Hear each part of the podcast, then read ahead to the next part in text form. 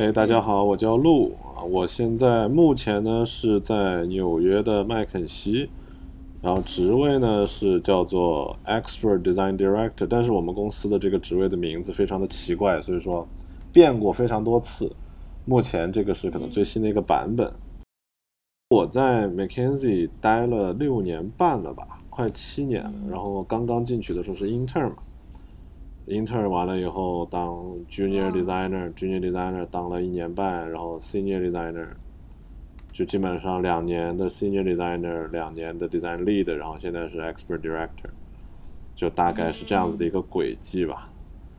嗯，那你的 expert designer 的上面那一级，你的老板就是他是什么样的呃职位呢？就理论上来说，我是没有老板的，因为 consulting，不过目前来说，我现在基本上在项目上的话，应该算是设计负责人吧。所以说我上面一层的老板就是合伙人，一般就是负责拉客户，然后负责就是对我们进行一些方向性上的指导。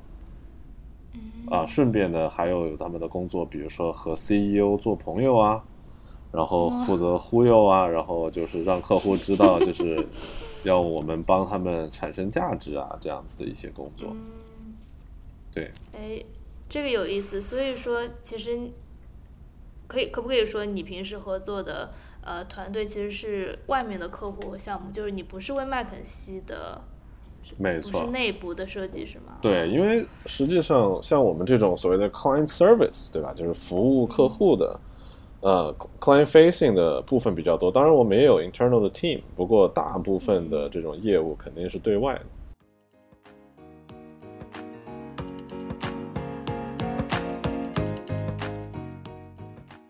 可不可以简单说说你们在做的一些 research 项目？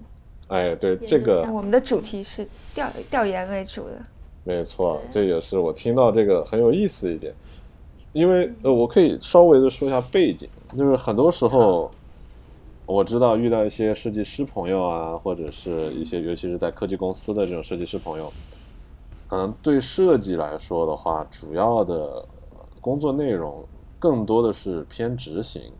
也就是说，当这个产品它可能需要添加一些 feature，或者是进行一些优化，就是大部分的设计师的工作可能集中于呃设计，然后把设和呃，developer 和这种开发团队合作，或者是进行一些 user testing，对吧？usability testing。但是我们公司其实比较特殊的一点是在于，我们其实很多时候花很多时间在 define problem。所以说定义，我可能翻译一下啊，对定义，用户听不懂英英文。对定义问题，因为大部分的客户找到我们的时候，其实他们是没有一个具体的想法的，他们可能会说，嗯我希望。明年我们公司这个 sector 能挣更多钱，或者是我们的这种呃怎么说呢？就是工人或者是我们的生产线能够更加的有效率。一般这种目标是比较空泛的，它是一个明确的商业指标，但是并不是一个可执行的指标。那所以说，我们就会进行大量的这种民族志的调研和其他的一些。比较深入的这种调研的活动，由此得到一些 insight、一些洞察，才能帮助我们去定义这个问题，然后最后啊和客户一起决定到底什么样子的设计会比较合理，对吧？我可以举一个例子，其实一个很简单，呃，这个我我很经典的例子，我经常跟啊我们朋友说起，就我之前有一个项目是帮一个航空公司设计他们的。这个登机的一个流程，嗯，那这个客户他可能一开始就说我们的这个登机流程速度特别快，对吧？当这个飞机在这儿，我们把那个飞机舱门打开以后，由于所有的这种乘客他之前可能都排好队，所以我们十分钟就可以把他们全部送上去做好。嗯，但是呢，这个 C set 这个客户满意度还是比较低。因呃，根据这个问题，我们就进行了一系列的比较深入的调研，包括呃，我们有呃这个队员，我们有自己的这种同伴，会守在机场记录每一班的这个飞机它的登机的情况，速度，它的一些 pattern，它的一些这种那个叫什么模式规律，它的规律。然后同时呢，像我们几个设计师就会在不同的几个机场啊，随机的对路人进行检查，呃，进行呃不是检查，进行一些 interview 应该怎么说？就是采访，呃，采访，采访，然后观察。还有就是照相，就是有一些 time lapse 的这种，就是时间流逝的这种照相。啊，通过这一系列的这种调研呢，我们就发现，其实他们最大的问题是什么呢？是这个公司对于登机的定义有和乘客自己心中的这个理解有误差，对吧？乘客呃，公司的定义是，当我的飞机在停在了这个登机口，打开舱门。我把乘客从这里送进去，做好的时间算作是登机，但实际上我们从一个乘客的角度，我们理解到登机对于他们来说是当我自愿的放弃我的在机场里面乱晃的自由，我被 嗯。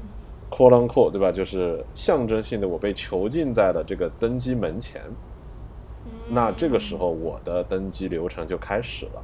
我也不知道飞机在哪里，我没有足够的信息告诉我有没有时间去隔壁的星巴克买一杯咖啡，我也没有足够的信息，啊呃，让我知道，尤其是带小孩的这样子乘客，我能不能带我的孩子去上厕所，对吧？就像这些非常对，万一等下队很长，我们没排上队，没错，用户中心的一些点，对吧？就所以说，我们就通过这样子的一些 research，这样子的一些调研，帮助我们的客户。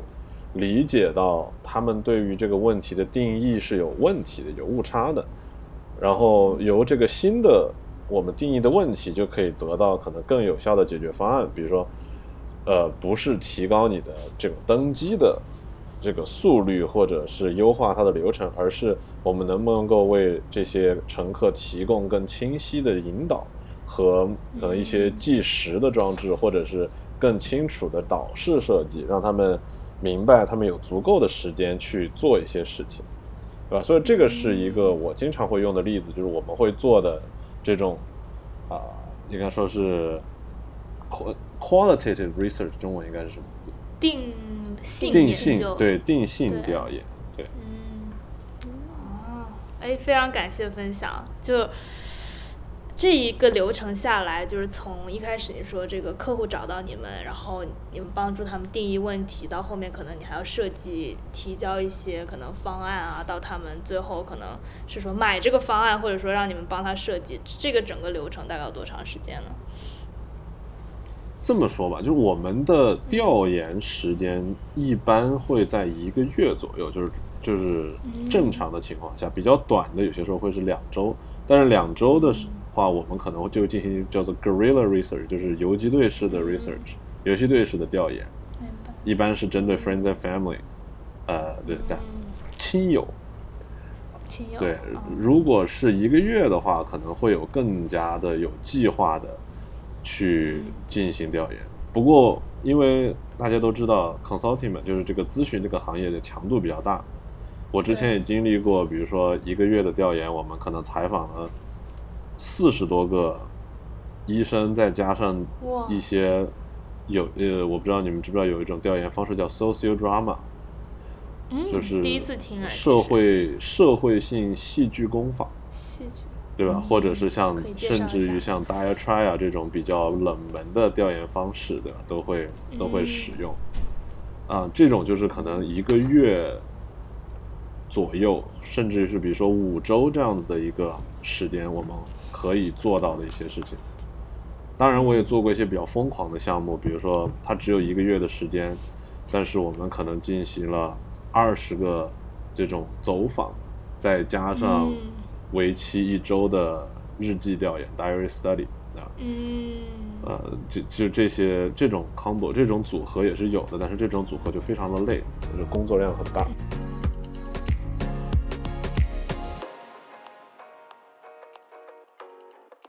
就我刚才讲的登机这块，其实我们后面又做了一个，是关于转机。那这个的话，其实我个人是觉得我们还挺聪明的。这个设计是当然我自己也去坐飞机，然后去转机，然后坐了一周的飞机。剩下呢，我们可能招募了大概六十个人吧，六十个就是在比如说 D Scout 这种平台上面招募的啊，这样子测试者。然后我们是希望他们在飞机落地，因为他们我们要找的是转机的人，我们是希望他们在转机的第一趟飞机落地的时候，从机桥从 Jet Bridge 出来。机桥很专业这词。对，从 Jet Bridge 从那个呃就是走廊还是走道还是剑桥对吧？机桥。嗯。走出去的那一刻就开始用手机记录自己第一视角人称在看什么。我们当时做了这样的一个 research，然后就发现非常的有意思，因为就是就发现了一个 pattern，就发现了一个规律，就是几乎所有人他们在走出去的这一刹那都会下意识的找那个 information board，就是那个电视，所有人都在看那电视，对，所有人都在看信息版。对，就是这个，虽然可能它比较，它有点像是常识，但是实际上，你真的是从第一个第一事件哦看的时候，你还是会挺震撼，因为可能当时比如说手机它信号没有切换好，对吧？然后它你需要，就很多人其实他在转机的时候，尤其是可能坐飞机不久的人，对，他们在转机的时候，其实内心是比较惶恐，所以说他们从。机桥走出去的第一眼是需要一个给他们信心的东西，而这个信息板实际上是一个能够给他们信心的东西。嗯，我们后来总结的是叫做就是 give them confidence when they take a step into the myth，right？所以说这个也是一个非常有趣的呃一个调研设计吧，我觉得。嗯，嗯，好棒。当然了，consulting 就要很多的 storytelling。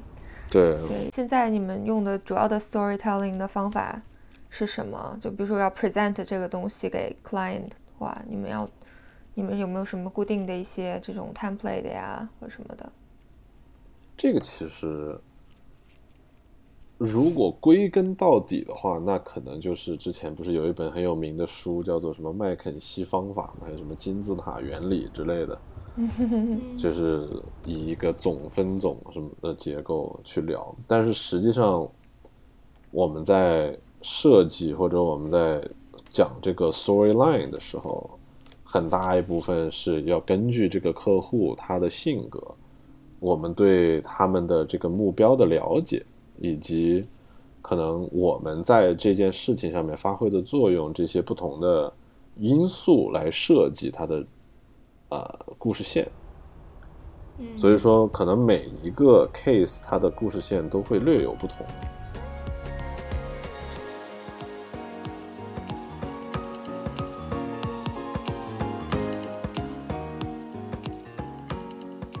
现在的 tenure 再加上可能我的这些职责的话，嗯，慢慢的需要就在一个项目上可能待很长时间，就帮助这个。客户从最初期的一些规划呀，一直到现在，可能我们规划了大概二十五个项目，然后有六个设计要直接参与的，六个这种 journey redesign，嗯，都要帮他们开始慢慢的启动了。嗯，不过挺好的，就是我们帮他们建立了他们的第一个设计团队，所以说也帮他们招聘了一个 head of design。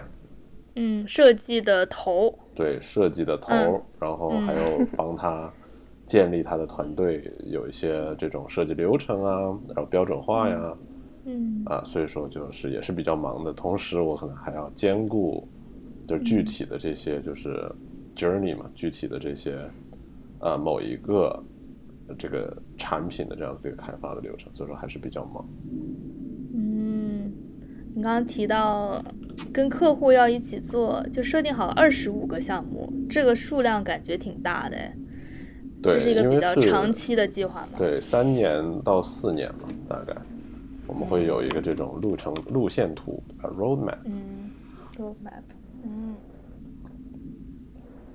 好嘞，那就是上次提到的，基本上就是帮助这个客户，就可能客户是内部是没有设计团队的。没错，说是请你们，那但他们现在也要就是开始去你帮他们招聘嘛，他们也是想有自己的设计团队。没错，我是哦？对，因为实际上设计现在可能很多在这种科技公司的朋友体会不多，对吧？因为科技公司都是全套，有设计师，有这种啊程序员，有什么产品经理，什么都有。但实际上，就是在美国大部分的这种大型的公司，它是没有这些，没有这些。比如说像我最近服务的都是什么能源啊、电力啊、燃气啊，什么农业啊，就这种客户，对吧？这些百年老企业，它可能员工可能有几万人，但是里面就有两个这种运维程序员就没了，就是这个可能就是他们数字相关的东西，那这个团队，对吧？因为不需要，可能在之前就。我只要有人有我们的这个商业的流程 business process，其他的都没什么问题。但是因为现在的这种数字化的浪潮，呃，不管是从成本的节省也好，还是从他们的对客户提供的这些体验上也好，甚至于他们内部员工的这些体验，都是需要有一个数字化转型，对吧？因为我觉得这个其实就可以顺便聊一下，就我做的过的一些电力的行业。的这些调研，对吧？因为其实这个东西很有趣，就是在于电力，我们很多时候会说他们有一个东西叫做 digital divide，嗯，应该叫什么？数字翻译一下，数字鸿沟，鸿沟啊，对，divide 指的是它的这个对。问题有个怎么样怎么样的鸿沟呢？谁跟谁之间的？就相当于是，比如说你作为一个电力企业的这种内部员工，嗯。对吧？你下班的时候天天刷抖音、刷 Instagram，上 Amazon 买东西，用 Google 去查资料，嗯，然后上班的时候用的那些软件，可能感觉都是 九十年代的什么 Windows 九五的时候，然后特别卡，有很多可能还没有软件，可能用的都是。什么纸啊、表格呀，我还得用笔去写，就这种可能上班八小时是活在八十年代。下班的时候活在二零二零年的这种，这个就是我们所谓的数字鸿沟，嗯，对吧？很多人都会说，为什么我们不能有一个像 Amazon 一样的这些功能，对吧？为什么我们不能有一个数字化的表格？那这个其实就是我们很多时候需要解决的问题。我们怎么样通过一些努力把这个数字鸿沟给填补起来？嗯，就是，那我问一个，就是比较。是比较天真的问题，就是那比如说我们上班都用这个 Word 文档，用这个微软的表格系统，那你所了解的这个电力行业，它这个公司用的是怎么样的软件呢？或者说是不用怎么样的软件呢？我觉得这个说实话，这个问题确实不太好回答，对吧？因为嗯，电力行业分有很多，就比如举个最简单的例子，像很多的这种电力的。维修工人，对吧？嗯，那我们需要给他们派任务。那可能比较先进一点的公司，他们会有比如说 SAP 的这种 ERP 的系统，去给他们分派。可能他们会有一个我们叫做 Toughbook，就是你知道松下的那种巨重的啊防震的、防摔的这样子的一个手提电脑，巨慢无比，对吧？然后他们可能上班的时候得把它打开，然后里面。需要查资料也好，或者需要是记录工时也好，然后下班的时候可能需要把今天做了什么、用了什么材料给输入进去，那这个对他们来说就是个非常痛苦的过程，因为电脑慢，他们呢又对着这些就是很难使用的界面，然后要去一步一步的把这个表给填好，而且他们本身可能也不是很有耐心的人，对吧？是，所以说也很忙，坐在卡车上面，嗯啊，非常一脸痛苦的。在输入，然后用自己可能，因为是工人，对吧？所以说他们平时的可能体力劳动，他们的这种手上的技术很多，但是手上可能也磨出了很多老茧，嗯，所以说就是要去点这些小的区域啊什么的，就非常的困难。就很多这种很细节的东西，就会让他们感觉很崩溃。真的，真的，嗯。对，那你是怎么了解到刚提到这老几茧啊、手枪这些细节，就包括他们在车里做什么，这些都是你怎么了解到的呢？对，这个其实就是我们之前说的这一个项目比较有趣的地方，就是民族志调查嘛，民族志的走查。因为像做这种工作的呃这种项目的时候，我们最重要的其实呃怎么说？我举个例子吧，就很多时候可能其他人会做 interview，就是把这些工人就是约出来，或者是和他们的 manager 去聊一聊。这个是一个比较传统的、普通的这种调研方式。嗯，但实际上这样子的话，你会发现会有两个误区。第一个误区就是你没有办法真正的了解到他们工作的时候的状态。对。所以说，他们可能只会告诉你一些他们觉得很 frustrating、他们觉得很崩溃的瞬间。嗯。啊，但实际上就是他们觉得的这些瞬间，可能只是他们整个一天的非常小的一部分，因为记忆比较深刻。嗯。所以说，那么可能会夸大，对吧？第二呢，就是如果你只是做 interview 的话，啊，有可能很多他们习以为常的东西，他们不会跟你提。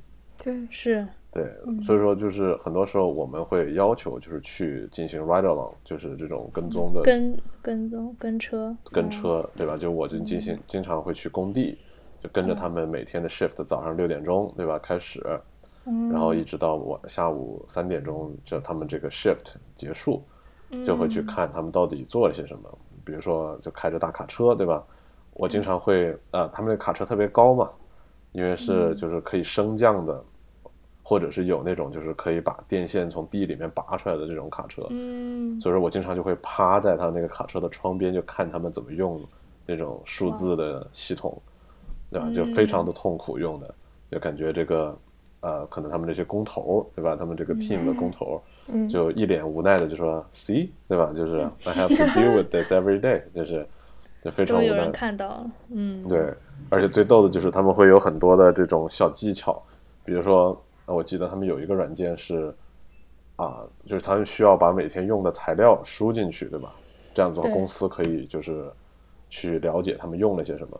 但是这个其实就很折磨人，因为虽然它这个是可以有一个 drop down，有一个这种下拉菜单，但是下拉菜单里面可能一百多种不同的材料，他们得一个一个看，一个个选。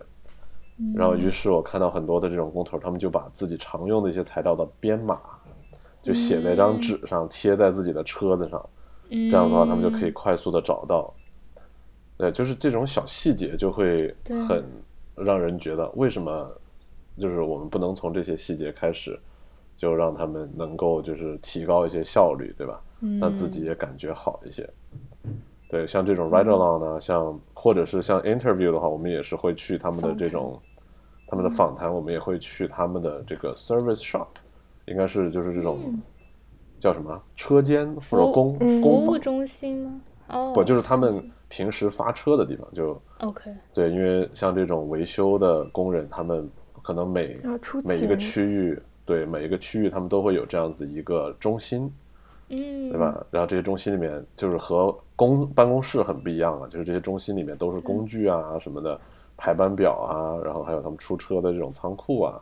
你就可以看到他们是怎么去准备这些材料的，他们这是怎么，啊，怎么就是在早上花时间去做这些事情，然后这个时候呢，就会做一个东西叫做 dial 嘛，就是 day in the life of，就是相当于是记录他的一天，然后你把他这个时间和他的这个 activity，他的这些做的事情分隔出来，你会发现和他们其实自己叙述的差的非常远。嗯，所以就是观察得出的。跟访谈得出的其实可能有非常大的差距。对，没错。观察，嗯，就是公司会派你，就是比如说跟他们在一起一段时间，还是说其实这个项目，比如这个方法是需要你去想，需要你去呃，就是去 pitch 去提案，说我要去跟他们，这个是个怎么样的流程？你说就是关于 pitch，对，就是公司会说会就是有疑虑嘛，说你要花这么多天，你是我们的这个设计的头，你要，但是你要去这个跟他们这么多天，你的这个工作效率啊，或者说是最后有没有一些比较好的结论啊，他们会会支持你这样的对这个方法的选择吗？嗯，那肯定啊。就这个其实是作为咨询公司的话，我们是需要把这样子的一个价值观传递给这些公司的领导，对吧？所以说我们经常是在就是决定我们要去和这个客户做项目之前，就会有很多的这种 session，对吧？很多的这些我们所谓的叫做教育。教育的这样子的一些 session，就是会告诉他们，对为什么需要这么做。嗯，对，因为其实其实这个是有数据的，因为像之前我记得几年前做过一个调研，就说有比较成熟的这种设计流程，对吧？包括调研，包括这种 concepting，就是这种创呃概念设计的这种流程的公司。他们的 revenue，他们的利润率实际上是比 没有的公司是要高一倍的，就这个是长期的一个观察。嗯，所以现在就是公司也是为了自己的生意上的利润，也会想说好需要改善工作人员的这种。没错。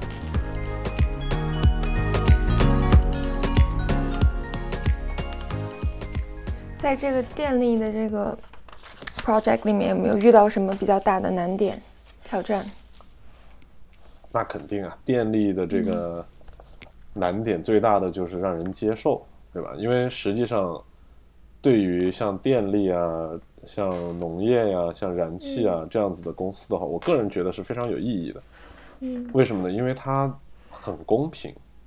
嗯，你想想看，不管是富人还是穷人，你用的都是一样的电，你交的也是一样的电费，对吧？你受到的服务其实也是差不多的，所以说，相当于是你要需要进行设计的这个面，你的这种用户的群体是非常非常的多样化的，不管是我们所谓就外部的这种客户，或者是内部的一些员工，对吧？都是有很多的，就我们就叫做 adoption，就是。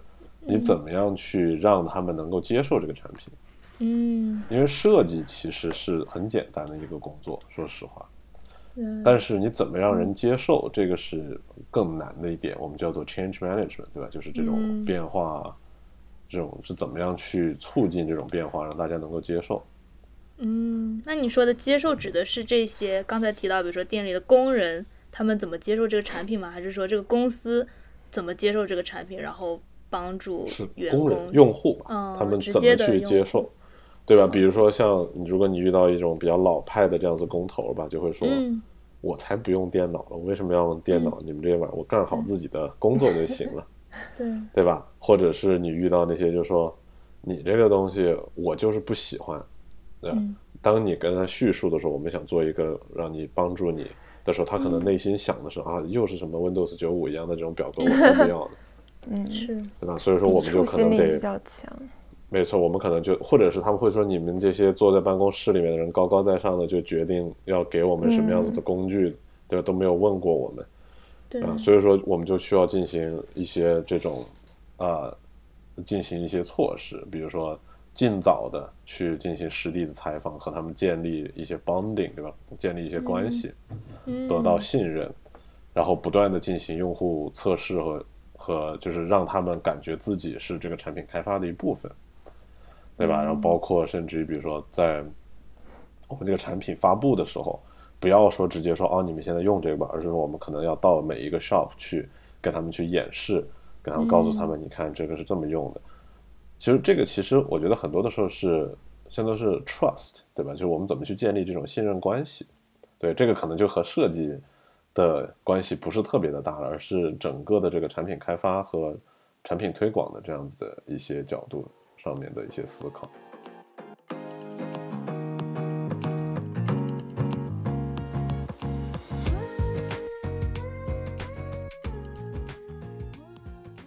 有什么？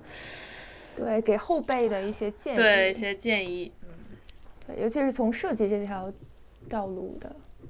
走走，designer 这些这个条路的，嗯，我我个人觉得，其实我自己也在思考 designer 的出路是什么。因为其实大家思考一个 UI UX 设计师，嗯，啊，UI UX 设计师这个职业也没出现多久，是，所以说其实你现在看到的很多这种身居高位的 UI UX 设计师，其实他们，你看他们的原本的经历，其实可能都不是 UI UX 设计师，对。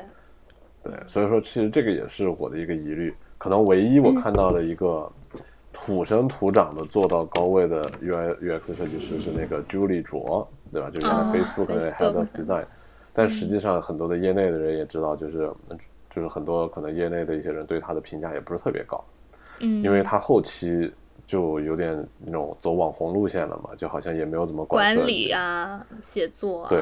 这些。然后我记得当年就是 Clubhouse 特别火的时候，嗯，就火了 对。几个月是吧？火了几个月的时候，我当时就是很积极的去各种的房间去听，然后我到了有一个房间，有一个大佬，那个大佬是就是 Photoshop 就是他设计的，好像反正就是最早那种 Adobe 的那种元老级的设计师，然后现在好像也在哪儿，我忘了他叫什么名字，叫 Richard 什么吧，嗯，反正他就在那儿聊，然后我觉得他说了一个东西特别的有趣，嗯。就说，其实你看啊，设计师和设计师的目的是，我们是相当于是一个 ultimate facilitator，对吧？就是我们可以把大家的一些想法，然后通过我们的这个 concepting 的这个方式把它做出来，然后最后做成成品。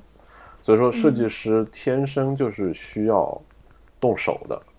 嗯，其实，在某种程度上，设计师和就是设计师有工匠的这个一面，嗯对吧？然后设计师也有策略性的一面，就是我们要怎么去设计，决定有哪些 feature，嗯啊、通过设计去改变、影响可能人的 perspective，呃，人的这种想法，或者是嗯他们的这种使用的，呃，怎么说呢？使用的习惯。习惯，嗯对。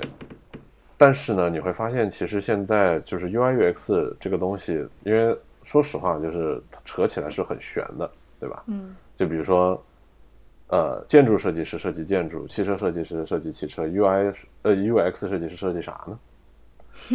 软件界面和一个体验，这叫一个 experience。但是谁没设计体验呢？我 建筑设计师也是在设计体验的，对吧？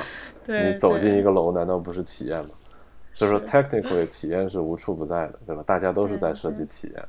那 UX 设计师到底是干嘛？其实就是软件设计师，就是或者是数字产品和服务设计师，对吧？那现在就是有个很矛盾的地方，就是有一些人他可能开始当设计师的时候，他其实对 hands on，他对 deliverable 这个东西很感兴趣，但是他不愿意去思考那些呃策略性的东西。嗯，那 OK，这个可能就是你的工匠的那一面就会更多一点。对，那有些人他可能就不想要去那么 hands on，嗯，他不想去动手设计，他想要在中间，这个就是比如说就是有些地方叫做 design strategist，对吧？嗯，但是这个角色就很尴尬，嗯。因为很多人的内心的想法是，好像设计师走到高位的时候就会变成 strategy focused 这样子的一个人。嗯但是你想想看，一个公司它有 strategy 的部门，它有产品的部门，它有开发的部门，嗯然后它有设计的部门，大家各司其职。你一个不动手设计的设计师，在这个公司里面到底是一个什么样子的一个状态呢？嗯，会不会就有一种很很悬浮的状态，对吧？没有一个家，没有归属。嗯，所以说我个人觉得，就是设计师的道路其实现在是很，就是定性来说的话，它其实并不是一个特别定性的一个道路，嗯尤其是发展。嗯对，因为我个人感觉啊，但是说的比较多啊，因为我个人感觉，如果你想象一下历史上设计师的这个角色，大部分的情况下是不是都是乙方？对吧？因为设计师没有资产，他也没有，他他也不管 asset，他其实提供的是一个纯技术角度的支持。嗯。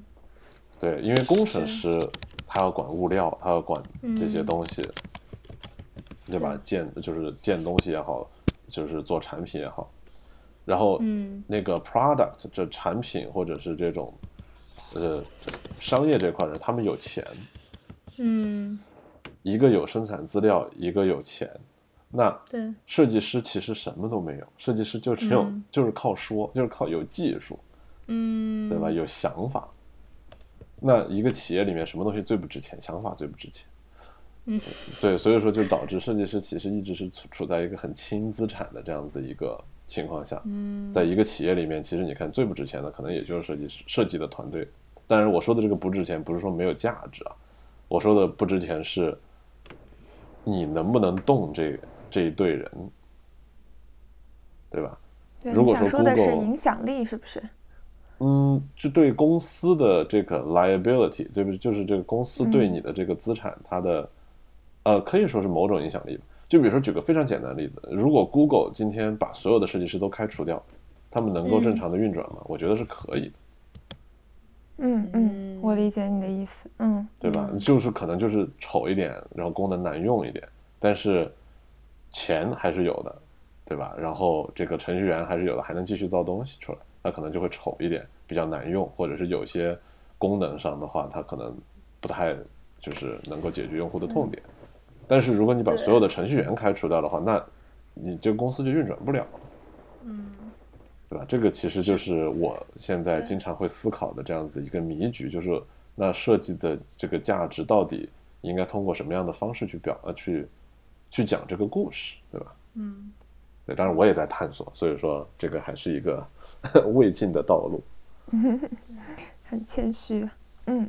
对我还是选择相信，就是越大现在越有钱的公司，它还是想要为大家解决更多的问题，然后这个设计师就是其中重要的一部分。对啊，不，但是你要思考啊，就是人肯定是要掌握主动权的嘛。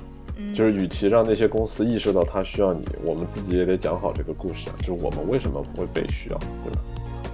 嗯嗯，非常有启发。OK，感谢，嗯，好棒，好嘞，好嘞，好的，感谢鹿今天来到我们的节目，谢谢，谢谢，谢谢。